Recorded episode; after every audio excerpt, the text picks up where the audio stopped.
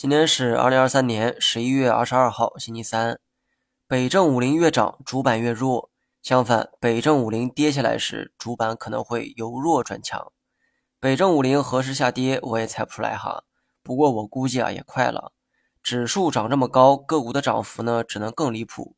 基本面再好，也没理由短时间内暴涨这么多。我估计再冲高一次，基本就是强弩之末。之前炒小炒差主要在主板上进行，现在直接炒到了北交所，说明老美暂停加息之后，流动性改善的这个现象十分明显。否则这些资金不可能有恃无恐的炒作。但价格最终要回归价值，如何回归，相信大家心里啊都有答案。长线继续持仓，机会主要留在明年。之前说过哈，今年的经济数据普遍不太理想。在今年低基数的影响之下，明年的数据有望得到同比改善。那么配合现在的股市啊，处在相对的低位，所以明年阶段性的行情呢，可以期待一下。